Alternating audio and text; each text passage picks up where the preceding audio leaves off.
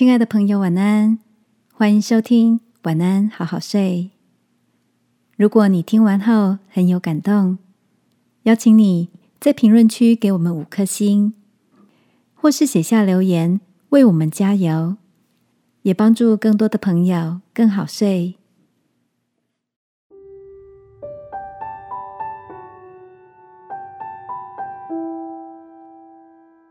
自由的代价。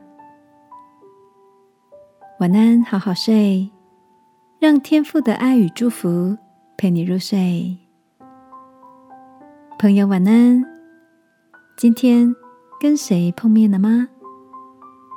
趁着周末，约了前同事 Mandy 到港式茶餐厅吃早午餐。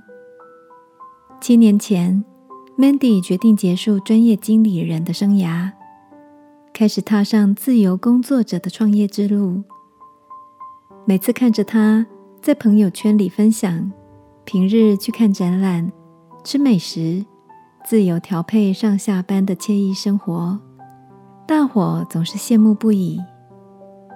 我忍不住的打趣问他：“这么自由的生活，需要付上什么样的代价吗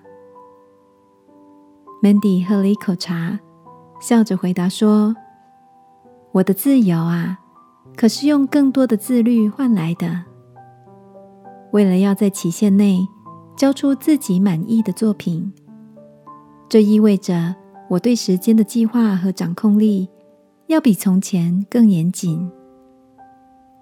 Mandy 的分享让我想起耶稣曾说：“你们必晓得真理，真理必使你们得以自由。”外在时间的自由安排。是需要自律的代价，而内心的自由是认识耶稣。亲爱的，你也渴望心灵不再受到压制、彷徨，而能有真实的自由与平安吗？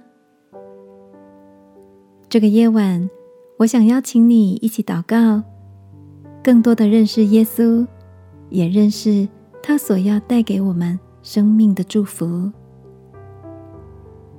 让我陪你一起祷告，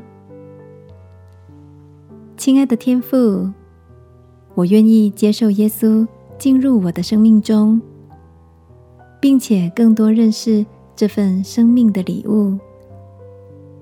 祷告，奉耶稣基督的名，阿门。晚安，好好睡。祝福你有个心灵自由、喜乐的夜晚。耶稣爱你，我也爱你。